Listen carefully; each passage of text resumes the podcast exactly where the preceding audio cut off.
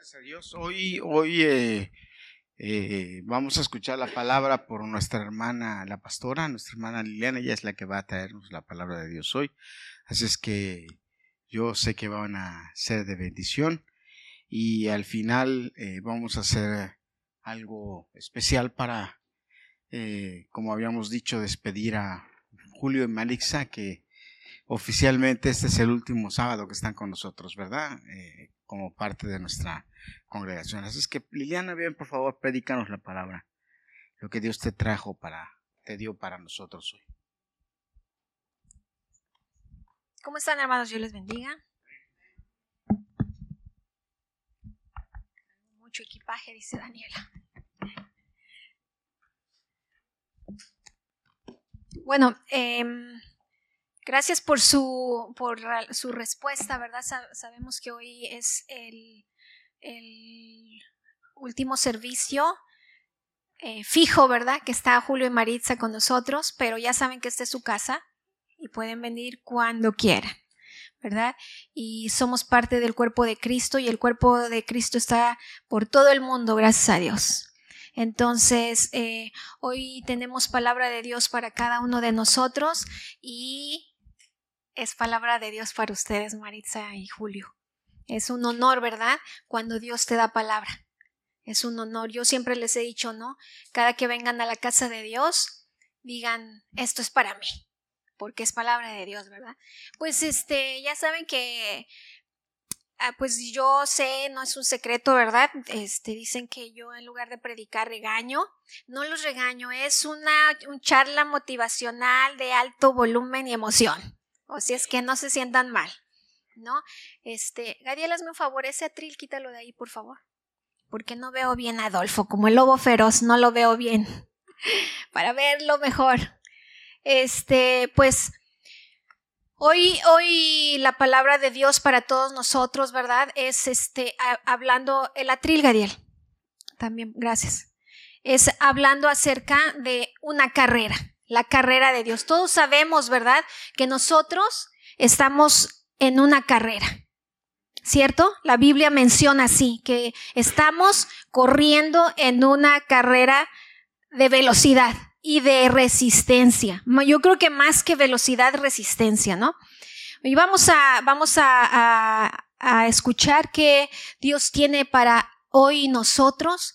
Es una palabra de ánimo, ¿verdad? Porque em, siempre que la persona que comparte la palabra, ya sea en estudio bíblico, en predicación o en como sea, es edificado, es, es, es, es eh, eh, a, uno se le habla primero, ¿verdad? Dios le habla a uno, Dios lo, lo redarguye a uno, Dios lo regaña a uno, lo que sea, ¿verdad? Primero a uno, ¿no? Y pues eh, yo, yo les quiero decir que esta palabra en lo personal me animó, me ayudó a agarrar aire, a agarrar ánimo, ¿verdad? Hay un, hay un texto que no es de la Biblia en donde dice más o menos así, que muchas en la carrera eh, va a depender mucho de tu disciplina y de tu enfoque, más que del ánimo.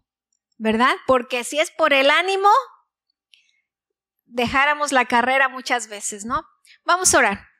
Padre Celestial, en esta tarde, en esta noche, te damos muchas gracias porque tú estás aquí, porque tú prometiste que si estábamos dos o tres reunidos, ahí estarías.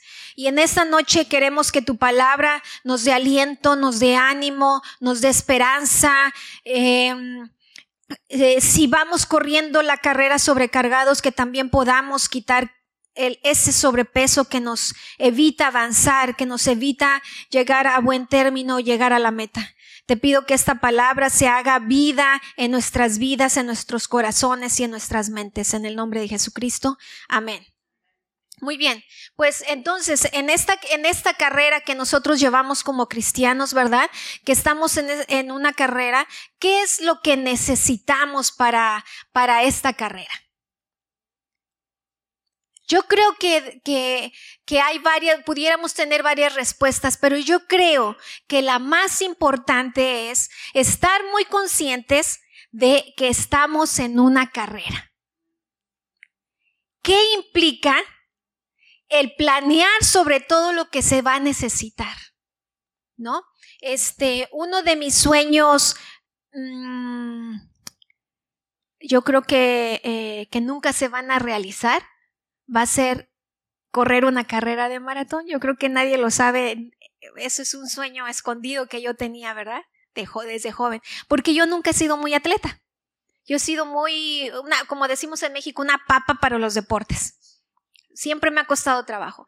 Pero en mis, en mis sueños más locos, siempre yo dije, a mí me gustaría correr una, una maratón. Pues aunque sea de un kilómetro, ¿no? O lo que sea, pero algo, ¿no? Y va a ser algo que no se me va a cumplir, porque pues ahora con la asiática menos, ¿no? ya, eso ya, ya descartado, ¿no? Pero sí, cuando tú piensas en, en, en, en querer estar en una carrera, tú debes pensar en varias cosas. Primero, estar consciente de lo que eso significa, una carrera. A ver qué significa, qué cosas tienes que pensar si tú dijeras, ay, eh, quisiera correr una carrera. ¿Qué, ¿Qué cosas necesitas? Dime, Lorencito. Resistencia, disciplina, entrenar. ¿Qué más? Conciencia de que vas a correr una carrera. El equipaje apropiado. Buenos zapatos. Determinación. ¿Qué más necesitamos para estar en una carrera? Salud. Ay, sí, porque sin salud, ¿qué? Agua. Resistencia. Perseverancia. ¿Cuántas cosas se necesitan y las que nos faltan porque nosotros nunca hemos corrido? Bueno, al menos yo que sepa aquí nadie ha ido a una maratón, ¿verdad? ¿Qué tantas cosas no necesitamos para ir a una carrera? Pero sí lo más importante es la conciencia de lo que implica esa carrera. El planificar una carrera. Y la vida del cristiano, que es una carrera, se necesita estar consciente y planificar. No podemos correr esta carrera del cristiano sin estar conscientes de lo que implica y sin planificar. ¿Por qué? ¿Qué va a pasar? Nos vamos a quedar a la mitad, dice Marisa. Yo creo que ni a la mitad. Porque vamos a salir con todo y vamos a quemar la energía que teníamos, ¿verdad? Porque lo hemos visto en las carreras. Nunca se han sentado a ver las carreras, las Olimpiadas, ¿no? Salen con todo y el que salió con todo ya perdió. O sea, si es un, lapso corto de rapidez, pues sí lo logra. Pero si es de, de resistencia, no lo va a lograr. ¿No? Entonces debemos estar muy conscientes y debemos planear, ¿verdad? Dice Lucas 14, cuando alguien va a construir una torre, se sienta primero a hacer un plan, ¿verdad? tiene que ver si tiene el dinero para hacer el trabajo. Si no hace primero un plan, empezará a construir el edificio, pero no lo podrá terminar y todos se burlarán de él. Para cualquier cosa que necesitamos hacer, debemos sentarnos y planificar. Cuando a mí me decían, pon un negocio, yo decía, no, no, no, qué miedo, qué miedo, qué miedo. Y todavía estoy planificando. Porque implica muchas cosas. Yo veía a mi jefa y decía, no, yo no quiero pasar por eso. Cuando tú tengas un plan, cuando tú joven tengas planes, te tienes que sentar y planificar. Y decir, bueno, quiero esto. Entonces necesito esto, esto y esto y esto. Infórmate. Si quieres estudiar una determinada carrera, infórmate. ¿Qué necesitas? ¿Cómo es? ¿Cuántos años? ¿Cuánto dinero? ¿Cuánto tiempo? Tanto que planificar, ¿verdad? ¿Quieres un trabajo? Siéntate a planificar. Para que tu carrera la cumplas con éxito. Para que llegues al final. Algo que es tan importante de un ser humano, creo yo, entre muchas cosas, es el empezar algo y terminarlo. Eso dice mucho de alguien empezar las cosas y terminarlas. Eso era algo que yo batallaba, que no me gustaba de mí, que odiaba tanto de mí, que empezaba cosas y no las terminaba. Me quedaba la mitad siempre. Pero ahora, gracias a Dios, puedo decir que la mayoría de las cosas que empiezo, las termino. Porque me siento a planificar. Algunos de ustedes vieron el, el pastel de perro que hicimos, un perrote así de alto. Y me decía no sé quién. Ay, mi doctora, que la fui a ver en la semana.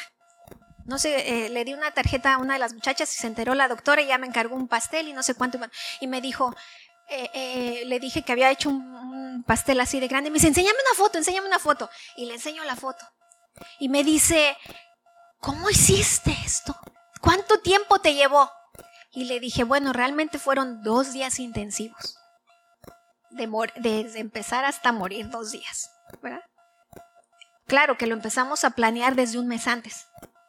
Y le dije, doctora, lo que más tiempo se llevó fue la planeación. Lo hice a escala y de ahí saqué las, las cantidades en más grande a lo que lo quería. Entonces ahí yo pude planear cuántos planchas de pan, cuántos tantos de relleno, cuántos círculos de qué tamaño, cuánto me iba a llevar de chocolate, cuánto me iba a llevar de mantequilla, cuánto todo, el palito, la tabla, eh, la tabla grande, el papel, el tornillo, el tubo, todo.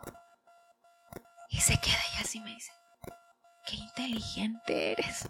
Yo pensé que me iba a decir otra cosa, qué complicado y todo. Y le dije, eso se llevó más tiempo. Planificar el pastel. Hasta nos quitó un mes el sueño. ¿No? Tú vas a hacer algo y te quita el sueño, ¿sí o no? Entonces dice aquí Lucas, ¿no? Que nos debemos sentar y planificar, porque si no vamos a empezar a lo loco y no lo vamos a terminar. Yo le digo a mis hijos, cuando tienen alguna idea loca, ¿no? Pero cállate, no lo digas a nadie. Comienza, planea. Y cuando veo que Digo, no, porque te pones a decir a no sé cuánto y luego la gente dice, este está loquito, siempre tiene ideas locas, ¿no? Yo así le digo a mis hijos, ¿no? Porque todos tenemos ideas locas. Entonces, así que para todo lo que se base en la vida se necesita planeación. Organizar tu carrera o tu plan teniendo en cuenta factores internos y externos, no solo dinero, ¿no? Orientados hacia, lo, hacia lograr tu objetivo, llegar a la meta, ¿no? Es muy importante eso. Entonces es muy importante que en la carrera de la vida y en la carrera del cristiano nos sentemos a planificar. No es venir a la iglesia sin sentido. No es leer la Biblia sin sentido. No es estudiar la palabra sin sentido. Es todo un plan, ¿no? Eh, hablando de la carrera de como cristianos, ¿verdad? Yo he escuchado a algunos de ustedes decir, decidí no faltar al servicio. Le prometí a Dios leer su palabra todos los días. Voy a ser obediente a la palabra de Dios. No me quiero ir a vivir lejos porque quiero estar cerca de la iglesia. No quiero estudiar lejos porque quiero estar cerca de la iglesia, etc. Esto es parte de una planeación implica más y lo vamos a ver más adelante. Todas estas cosas, declaraciones, yo no sé quién, no me acuerdo exactamente quién me las ha dicho, pero yo sé que me los han dicho, yo sé que lo han dicho. Todo esto es parte de la planeación de su carrera como cristianos. Yo también digo, ¿no? Dios me mandó aquí a este país, me mandó a este lugar, me mandó a este town y hay más opciones. Pero yo siento que aquí debo estar cerca donde, de donde están mis hermanos, cerca de donde yo puedo auxiliarlos, de donde yo puedo estar a la mano. Ustedes saben que yo siempre tengo mi teléfono, no manden mensajes en la madrugada porque mi teléfono siempre está prendido. A menos que sea emergencia. Porque me entran, me entran. Porque mi teléfono lo tengo, tengo, estoy consciente que debe estar listo para que reciba cualquier emergencia de ustedes. ¿Verdad? Entonces todas esas son planificaciones que tenemos en, nuestra carrera como cristianos, ¿no? Ahora, nuestra meta debe ser ganar el primer lugar. Ganar el primer lugar. Dice, dice en Primera de Corintios 9:24, que es de lo que estoy hablando, dice que debemos correr para ganar, no para ver qué pasa. Debemos correr como para ganar. Y nosotros como papás, cuando van los hijos, ¿verdad? Vamos, pero échale ganas, pero sé el mejor, ¿verdad? Pues así Dios, vas a correr esta carrera, gana. Prepárate para ganar, planea para ganar. Entonces, dice que el versículo 24, todos corren, pero solo una persona se lleva el premio. Así es que corran para ganar. Hermanos, nuestra vida cristiana, nuestra carrera cristiana debe ser para ganar. Pues somos muchos, ¿no? Que queremos ganar el galardón. Pero dice Dios, tienes que correr para ganar.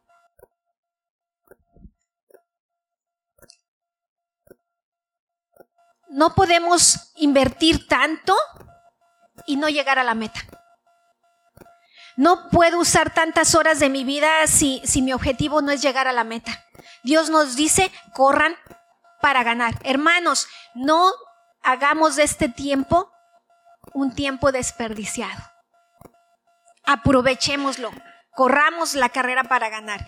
En este día debemos replantearnos, hermanos. El, creo yo el mensaje es para replantearnos si en verdad queremos participar de esta carrera de, como cristianos si en verdad estamos conscientes de lo que estamos haciendo. Yo soy partidaria de, y le he dicho al pastor, nosotros debemos, las, las parejas debemos renovar nuestros votos cada determinado tiempo para acordarnos de nuestro compromiso. Cada determinado tiempo debemos celebrar el, Día del Amor y la Amistad las parejas para recordar el enamoramiento, porque los hijos se van y quedamos otra vez de novios. Y si no has cultivado a tu novia o tu novio, ¿de qué hablan? De nada. Nada más se miran a, a la cara o miran el televisor juntos. ¿Verdad? Esto fue un consejo de, mi cuñadita que, que murió, lluvia. Me decía Liliana, acuérdate que cuando los hijos se van, quedas de novia. Acuérdate. Es verdad. Mis hijos ya a veces ni el polvo les veo y Herminio y yo quedamos ahí los dos, pues ahora nos vamos a trabajar, ¿no? Y estamos cultivando otra vez el noviazgo. ¿Sí o no? Dice que sí. Vale, vale que diga que sí, ¿verdad? Entonces es un tiempo en donde debemos replantearnos, ¿verdad? ¿Cómo estoy corriendo mi carrera? ¿Cómo voy en mi carrera? Porque la Biblia no menciona que mires al de al lado. La Biblia menciona que tú vayas enfocado. Pero entonces, ¿cómo estás corriendo tu carrera? ¿No te has preguntado? ¿Voy bien? Ya lo que corriste ya no lo puedes regresar.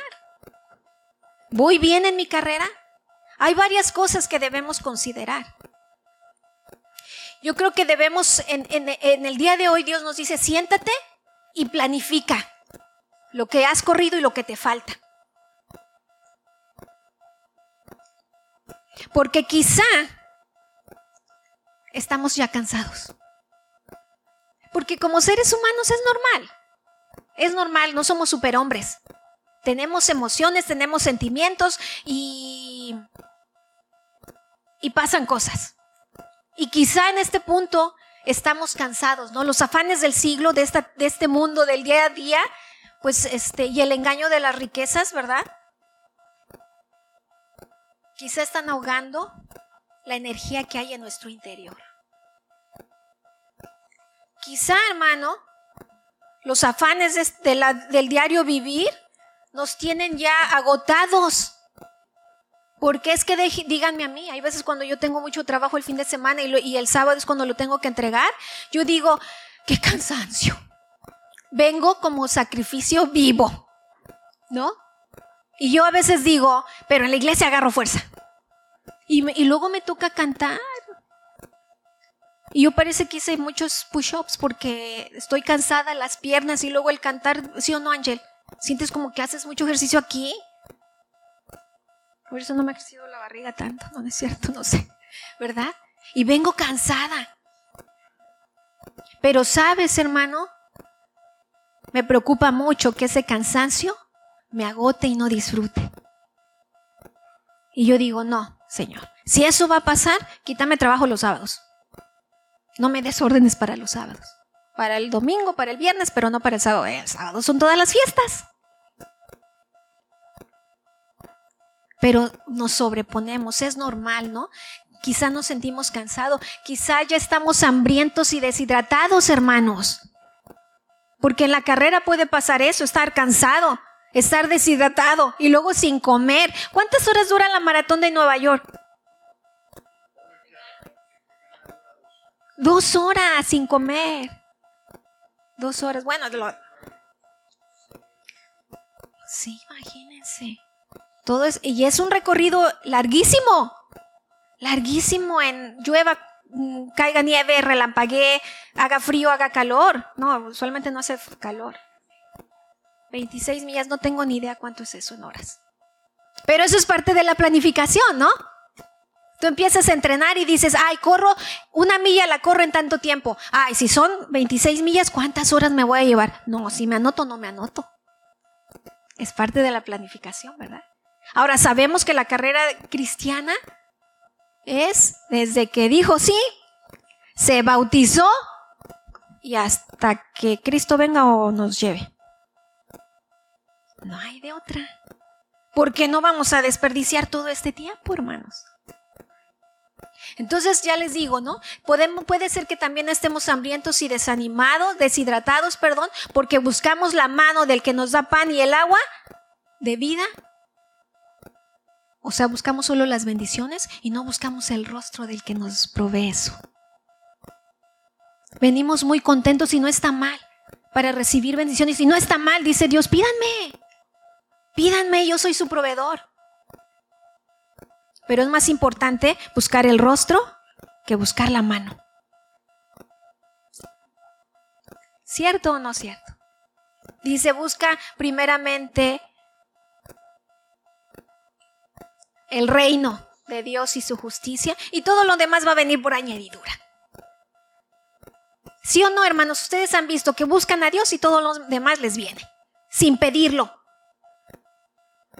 sin pedirlo. Antes de que tú abras tu boca ya te lo dio Dios. Yo, verdad que vivo ahora de, este negocio, hay veces abro mi agenda y no hay órdenes. Y yo digo, Señor, quedamos que tanto a la semana. Y no hay órdenes. ¿Y saben qué? Empieza y la renta. Y la renta. Y tienes que pagar tu tarjeta. Y tienes que pagar. Y rápido. Yo digo, no me voy a preocupar porque si tú me metiste en esto, tú me vas a dar la salida. Me van a llegar órdenes. Y llegan órdenes. Pero es buscar primero el reino, buscar el rostro y no su mano. No su mano, no sus bendiciones. Te van a llegar. Te van a llegar. Y sabes qué? Deja que, que lleguen las bendiciones de Él, no se las pidas, porque cuando Él te da, te da más de lo que tú pides o quieres o necesitas mucho mejor cosas te da. No se las pidas. Búscalo a Él primero. Mis hijos vienen y tienen buena relación conmigo, yo creo que así pasa con todos, y yo les doy. Ni siquiera me lo piden. Me dicen, ay, me gusta esta guitarra. Y cuando yo tengo el tiempo, tengo el dinero, digo, ay, mi hijo quería una guitarra. Porque tiene una buena relación conmigo, se lo doy. Sin que me lo pida. Un ejemplo, ¿verdad? No creas que te la voy a dar. No creas. ¿Verdad? También puede ser que en la carrera estamos ya desanimados, estamos desganados. Estamos desanimados porque ya las fuerzas se van, porque, ay, nadie nos viene a echar porras. Nadie me vino a ver a la carrera, ¿no? Qué bien se siente que vas corriendo y ahí está la familia, ¿no? Echándote porras, ¿no? Bueno, yo nunca he corrido, pero yo he visto las, las, carreras, ¿no? Los videos que ponen. Pero puede ser que el desánimo, que, que, estamos desganados en la carrera. Eso pasa. Eso pasa. Yo a veces me, me, desanimo. Yo a veces me desanimo, no, no de mi fe con Dios, pero sí de la carrera. Yo digo, ay, ya este tramo me está costando mucho. Porque debemos dejarnos, por perdón, porque dejamos que nosotros se acabara la pasión, que nuestro, corazón, que nuestro corazón no arda más el fuego del Espíritu Santo. Dejamos nuestro primer amor. Eso te hace estar desanimado. ¿Sabes qué? Que en la carrera, por ejemplo, si yo me voy a, correr, no, no depende de mi hijo, de mi esposo, de mi hija. Depende de mi planeación. La salvación es personal. La carrera es personal. No le puedo echar la culpa, ¿verdad? Ay, no llegué porque, ay, porque mi hijo. ¿Y mi hijo qué tiene que ver en eso?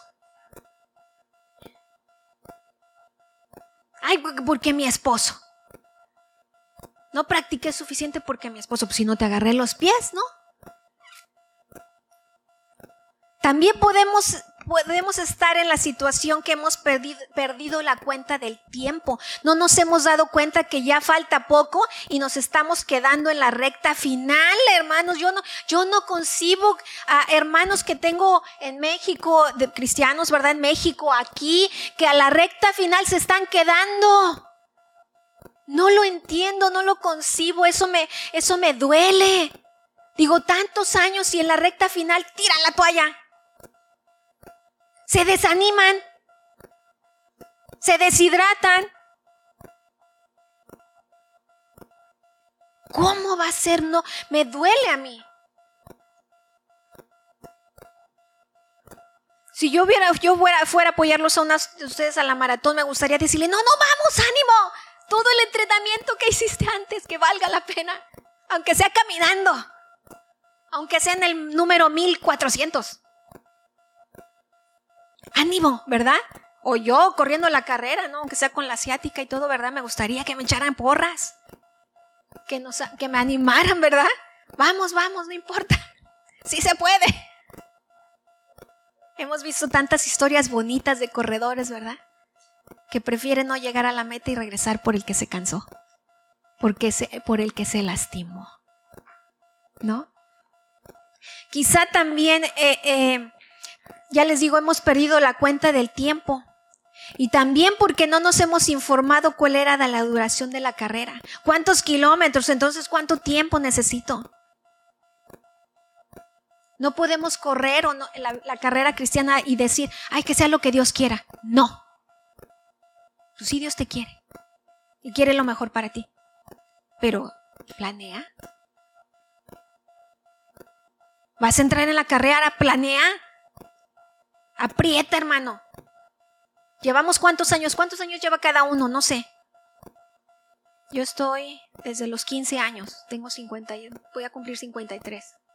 Ni sé cuántos años tengo. De cristiana. Muchos. Google, Adolfo, Google. 38 años de cristiana. 38 años. Y ahí voy en la carrera, ahí voy, ahí voy. A veces apreté, ahorita voy como, así como que de repente me tropecé. Y ya como que dije, no, espérate, ya, voy a tomar un, un respiro, ¿no? Pero ánimo, hermano, ¿cuánto lleva usted en su carrera? Ánimo, que el tiempo no sea en vano. ¿30 y qué llevo? 38 años. ¿Y hay quienes, quienes de aquí ustedes nacieron en el Evangelio? Yo no nací. Carlos, ¿cuántos años tiene? Me lleva de calle. 46 años que conoce a Dios, sin contar los nueve que estuvo en la barriga. Nueve meses. ¿Verdad? Todos esos años que usted lleva con Dios son los años que lleva de carrera. No puede dejar tirar la toalla al final. ¿Y ahora? No puede. ¿Verdad? Puede ser que también estamos, que, que olvidamos para qué estamos en esta carrera. Olvidamos que se trata de Cristo y no de mí. Que se trata de, de guardar el regalo más preciado que es la vida eterna, hermano. Se nos olvida por qué premio estamos corriendo. Pues la vida eterna. Y no es que nos sintamos más que los que están afuera, no. Esa fue la promesa para nosotros y la agarramos. Nos ofrecieron correr una carrera por la eternidad y la agarramos. ¿A todos se les ha ofrecido? Y muchos nos dicen, ¿verdad? Ay, pero es que si voy a la iglesia tengo que dejar el baile. Ay, pero es que si voy a la iglesia tengo que dejar la bebida. ¿Verdad? ¿Sí o no les han dicho así? A mí sí me han dicho.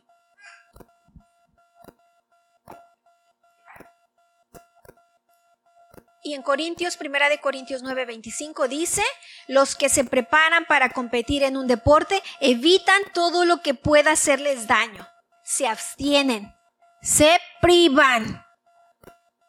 Yo admiro las disciplinas y a los atletas los admiro mucho, porque esos atletas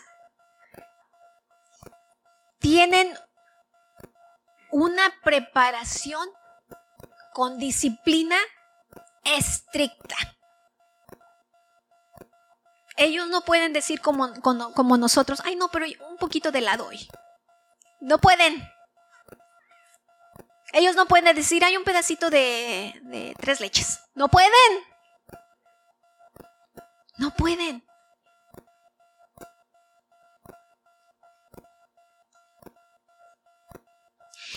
En la preparación, o sea, antes de la carrera debemos dejar todo lo que nos hace daño, hermanos. Se nos dice mucho, dejen el viejo hombre, ¿verdad que la palabra de Dios dice? Dejen el viejo hombre, ¿qué más dice?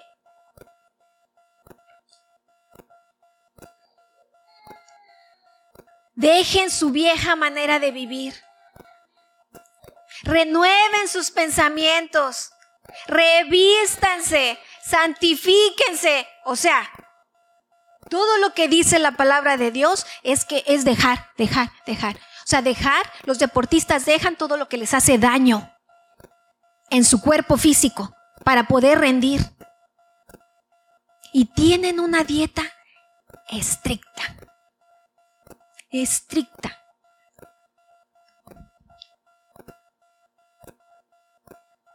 Estas personas, estos atletas, se informan de qué cosas, qué tipo de alimentación deben llevar. No van, no van así a la ligera, ¿verdad? Por ejemplo, los, atletas, ¿verdad? Eh, este, comen a ciertas horas, comen ciertas cosas y toman ciertos eh, este, tipos de, de hidratantes, ¿no? Y fortalecen mucho los músculos para la resistencia.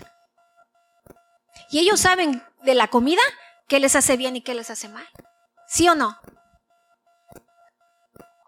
Y dice la palabra de Dios, deja todo lo que te hace daño, ¿verdad? Revístete, deja tu vieja manera de vivir. O sea, como, como, ¿qué cosas, verdad? Como deja las peleas, deja las murmuraciones, deja el aprovecharte de los demás, deja la crítica, deja eh, eh, el sentirte mejor que los demás, deja la falta de empatía, deja la tibieza. Bueno, tantas cosas que tenemos que dejar que nos dice Dios, ¿verdad?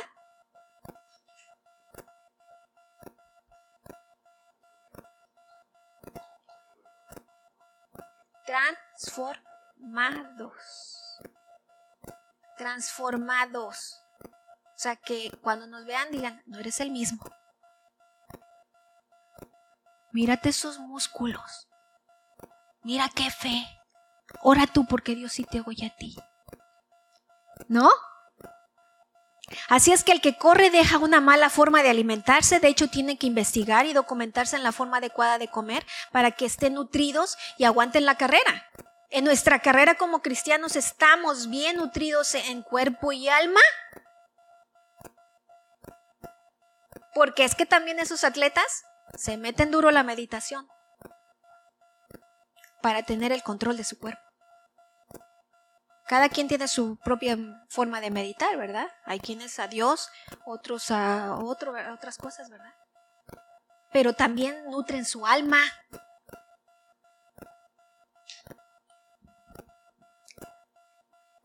Ahora nosotros en nuestra carrera de como cristianos nos estamos documentando, estamos estudiando para tener, para estar bien nutrido nuestro cuerpo y nuestra alma.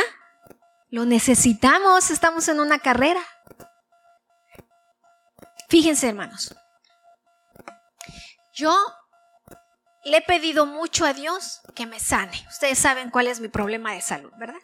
le he pedido mucho a Dios y ustedes me han ayudado a orar. Entonces, en estos, hace unas cuantas semanas, hace pocas semanas, estaba yo, me caché.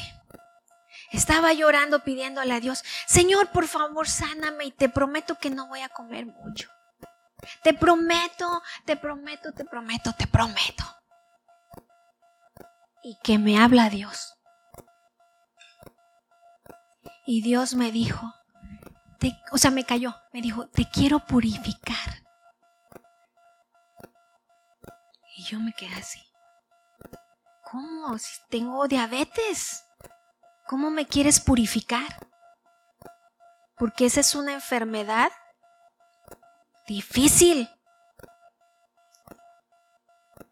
Y me dijo, te quiero limpiar. Por muchos años has tenido una alimentación incorrecta.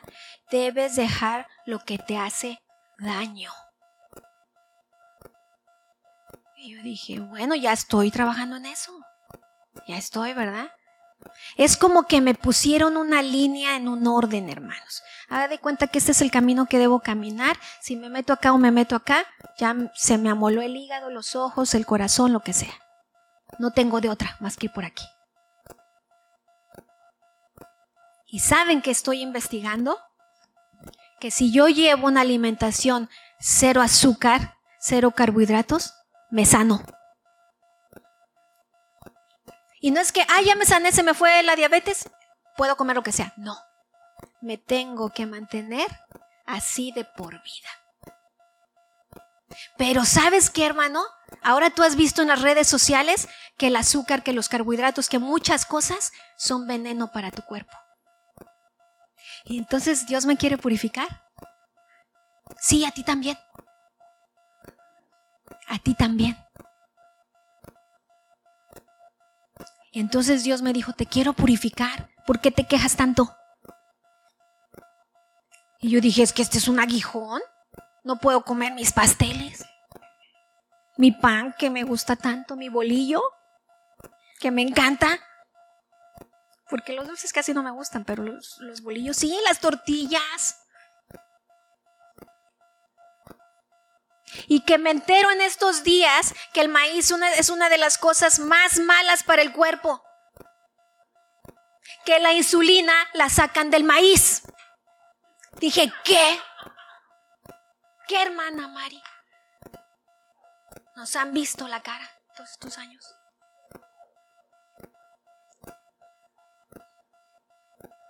Y yo no quiero insulina. Yo fui el jueves al doctor y, a la doctora y le dije, me dijo, bueno, eso quiere decir que tu páncreas necesita una ayuda, que necesitas insulina. Le digo, no me mande insulina, doctora, porque me cae muy mal. Me pongo mal. Me pongo como si tomara cerveza, la barriga así, inflamadísima y me duele, siento que me va a explotar. Y me dijo, ah, bueno, le vamos a subir a la otra medicina. Pero yo dije, no, ya Liliana, ponte seria con esto. Dios te quiere purificar. Pero también a ti, hermano, porque yo tengo eso, pero ¿y tú? Porque mentira que comes azúcar y estás sano. Mentira.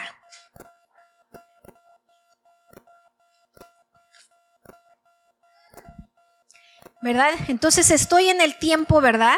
Este, en que estuve en el tiempo en que procesé esta información y dije, me tengo que poner seria, ¿verdad? Tuve que razonar para que entonces mi mente hiciera, lo hiciera vida en mi vida. Porque es que si tú no lo razonas y ves que no te conviene, no lo vas a hacer. Ay, hermanos, pero traje pancito, vayan a coman pancito abajo, ¿ok? No, no, no. Después del sermón, o sea, no me van a dejar todo el pan porque si no, imagínense, ¿verdad? Entonces, estoy en un tiempo en donde pues estoy procesando, ¿verdad? He dejado muchas cosas de comer que al verlas digo es veneno para mi cuerpo. La soda no la tomo. La soda no la tomo. Hay quienes sí la pueden procesar todavía, pero yo no por la condición que tengo. Otras que están en proceso de investigación, ¿verdad? Como aprendí que, que comer tomate crudo se debe comer separado, como una fruta. Que si la comes con tu, en una ensalada, ¿verdad? Comes tu ensalada y luego comes tu carne y eso, separa la, la digestión. el tomate tiene algo que para la digestión. Digo, no le vuelvo a echar tomate a la ensalada. Por eso ahora que fueron ni al sándwich. Por eso, si a mí no me gusta el tomate en el sándwich, y dije, no le, puedo, no, le vuelvo a poner tomate en la ensalada. Por eso ahora los que fueron a mi casa no vieron tomates en la ensalada. Y cosas así que uno va aprendiendo, ¿verdad? Se va documentando. No, eso es azúcar. Y tan bueno que sabes, ¿verdad? El ketchup. Eso es azúcar.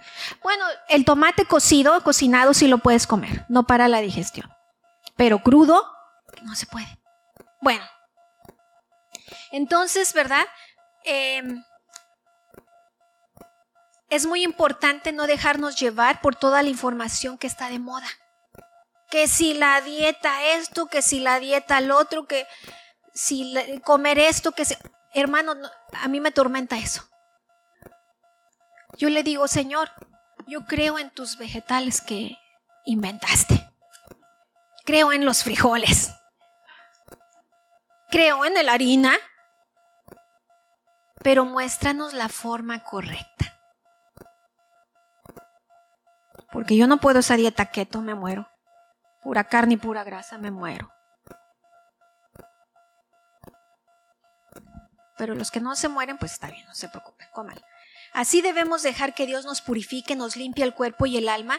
No pongamos resistencia. Cuando escuchemos la palabra de Dios, digamos, eso es para mí. Gracias por tu palabra, ¿verdad? Definitivamente debemos abstenernos de cosas. Nosotros gobernamos nuestra carne y no ella nosotros. Nosotros gobernamos a nuestra carne, no la carne a nosotros. Porque si es por la carne, hermanos, estaríamos acostados en un sillón comiendo helado y viendo series de Netflix.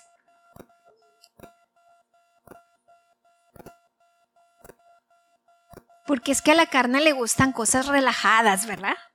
Le gusta la relajación a la carne.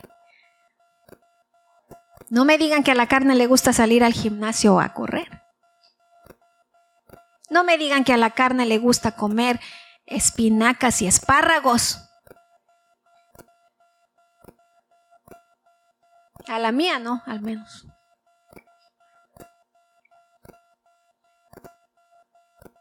Dice Pablo, en cuanto a mí, no corro a ciegas, ni lucho como quien da golpes al aire. O sea, él de seguro se sentó, se informó y planeó porque tiene claro lo que implica la carrera. Pablo, ¿verdad? Si golpeo mi cuerpo con rigor y lo someto a disciplina es porque yo que he proclamado a otros el mensaje, no quiero quedar descalificado. A Pablo, que era un, un, doctor, ¿verdad? Con todo lo que sabía, se preocupaba por quedar descalificado en la carrera de Cristo. ¿Cómo nos enseña Pablo? Me encanta Pablo. Lean a Pablo, las epístolas de Pablo, porque enseña mucho. ¿Se puede ser descalificado de la carrera? Sí. Yo me acuerdo en qué Olimpiadas, en qué año, Herminio, que, que México tenía unos buenos, ¿cómo se llama? Eh, eh, los que corren como que caminan. Marchistas. Eso fue hace muchos años eh, y fueron a las Olimpiadas y eran los gallos de México, por, o sea, a los que le íbamos, por, porque, porque eran los únicos atletas mexicanos que estaban representando a México en las Olimpiadas. Y pues todo México, ya saben cómo son los mexicanos de apasionados, ¿no? Este, si ganamos, ganamos todos. Si perdieron, perdieron ellos, ¿no? Entonces, iban estos marchistas, iba uno de ellos el mejor. Iba, pero llevaba de delantera. Iba el llevaba el primer lugar. Y yo todavía recuerdo en mi mente la imagen en la televisión donde viene un gordito blanco, no sé de qué país era, y le pone una tarjeta así en la cara al marchista, descalificado, a punto de llegar a entrar al estadio. Eso, yo era niña, me dolió tanto porque venía el, marchista y el, el, el señor este, el árbitro, el juez, le hizo así y solo alcanzó a dar unos pasos y el muchacho se tiró al piso a llorar. Digo, qué dolor, qué dolor. Y bueno, ya saben en México, qué injusto, qué injusto, qué injusto. Lo descalificaron. Pero no lo descalificaron de la carrera, lo descalificaron de años de entrenamiento. Años de entrenamiento, años de dinero. Todo se fue por la borda, como decimos. O sea que podemos ser descalificados de la carrera. Sí. Por eso les digo, hoy Dios te dice, siéntate, planifica y replantea. ¿Estás corriendo bien la carrera? No vayas a ser descalificado ya al llegar, hermano. No vayamos a ser descalificados. Qué dolor. Qué frustración, ¿verdad? Pero mientras mantengamos todo en orden bajo la ley de Dios, o sea, bajo el orden de las reglas de la carrera, no hay quien nos pare, porque los atletas corren para tener un trofeo que dicho de paso a la mayoría de los atletas no les pagan a menos que tengan patrocinadores. ¿Ustedes sabían eso? Que los que van a las Olimpiadas no les dan dinero, no les pagan, de su bolsillo sacan para entrenarse. A menos que tengan patrocinadores, pero para que tú tengas un patrocinador es porque tú ya competiste en Olimpiadas y ganaste. Te diste a conocer. Eres garantía para una empresa millonaria. Hay por ahí un documental que yo vi hace unos dos años, yo creo, de atletas que van a las Olimpiadas. Y me acuerdo mucho que una muchacha era para las Olimpiadas de invierno, estaba entrenando, pero estaba trabajando en un Starbucks. Y ya era conocida porque entró, ven que van pasando por rondas en rondas y van siendo descalificados y van quedando, ¿verdad? El equipo olímpico de Estados Unidos. Y un señor entra al Starbucks y le dice, ¿tú eres fulanita de tal? Y le dice, sí, ¿qué haces aquí? Necesito dinero.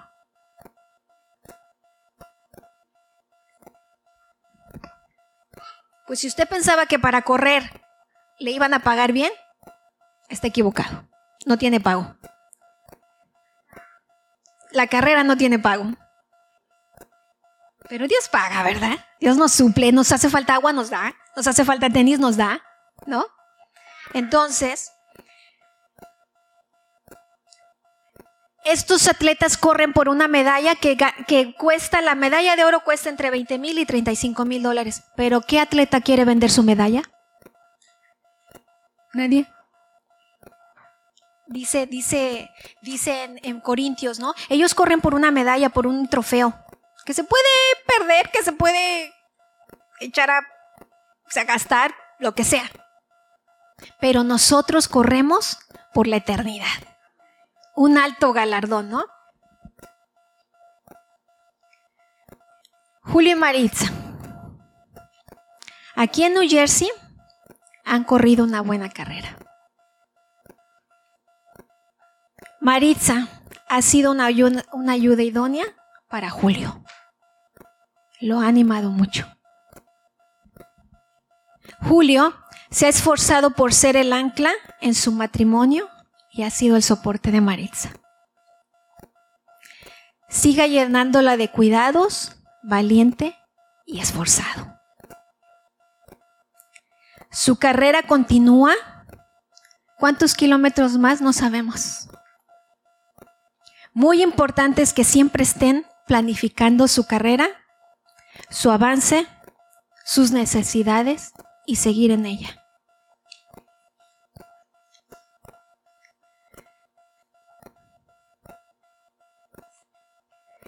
Dios mire con agrado a donde quiera que vayan. Gracias por ser parte del cuerpo de Cristo y, su, y cumplir su función. Dios recompense su determinación de establecerse en esta iglesia a pesar de los ofrecimientos que les hicieron durante años, porque yo sé que se los querían llevar. Todavía me acuerdo cuando entró a mi casa e hizo el compromiso Maritza de congregarse con nosotros y lo cumplieron. que nuestro Dios premie el cumplimiento de su palabra con mil bendiciones para ustedes y sus generaciones.